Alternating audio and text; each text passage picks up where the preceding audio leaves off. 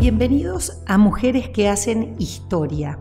Soy Cecilia Sturla y estamos haciendo como un, un, breve paneo de aquellas mujeres que no las conocemos tanto y que es bueno conocerlas porque algo tienen para decir a nuestra época. Hoy nos toca hablar de Nazaria Ignacia March Mesa.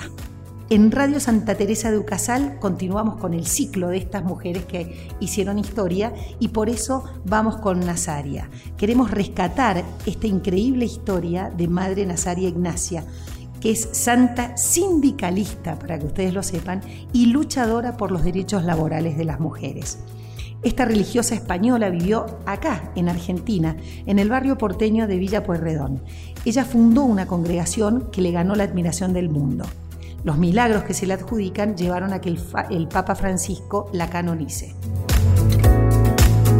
El 26 de enero de 2018, el Papa Francisco autorizó la santificación de la Madre Nazaria Ignacia March Mesa, la religiosa que en la década de 1910 llegó desde España para quedarse en América Latina.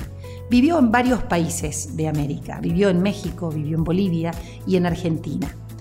Su vida dejó tanta fe en sus devotos que no tardaron en contar las bondades de la religiosa, quienes la recuerdan siempre con una sonrisa. Esto es como aquel adagio latino que dice el bien es difusivo. Eh, nosotros queremos estar siempre al lado de una persona buena y no nos cansamos de contar las bondades de esa persona. ¿no?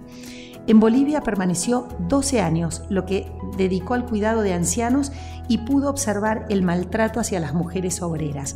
Esto quedó en ella muy grabado, muy grabado en su corazón y en su cabeza también, ¿no?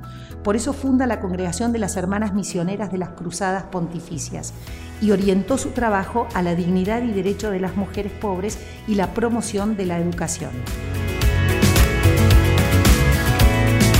La madre Nazaria Ignacia March Mesa no era una mujer dócil y sumisa ante las injusticias de su época y más con las obreras de Bolivia.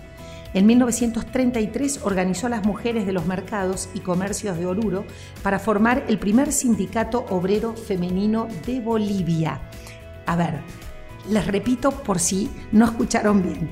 En 1933 organizó las mujeres de los mercados y comercios de Oruro para formar el primer sindicato obrero femenino de Bolivia. Imagínense una mujer, una monja, empoderando a las mujeres bolivianas a principios del siglo XX. Sí, de hecho así pasó. Por supuesto, sus ideales radicales no fueron bien recibidos, pero ella insistió Insistió y lo logró. Pero su lucha no termina en Bolivia. Parte para España y en 1936 estalla la guerra civil, que dura hasta el 39. Fue apresada junto a varias de sus compañeras e iban a ser ejecutadas por su condición de religiosas. Y allí intervinieron los cónsules de Argentina y Uruguay, quienes la salvaron de la muerte. Por eso va a llegar a Argentina y fallece en Buenos Aires en 1943. Su cuerpo fue trasladado a Oruro en 1972 y fue canonizada en Roma por el Papa Francisco el 14 de octubre de 2018. Qué interesante, ¿no? Que Francisco sea el que está rescatando a tantas mujeres del olvido. Pero su legado sigue vigente. Las misioneras cruzadas de la Iglesia se encuentran en 21 países, 21 países y, continúan su acción social con las mujeres pobres a través de talleres de promoción y capacitación, la educación, el trabajo en cárceles y comedores populares. Acá tenemos entonces a una mujer que merece ser recordada, merece ser un poco más investigada.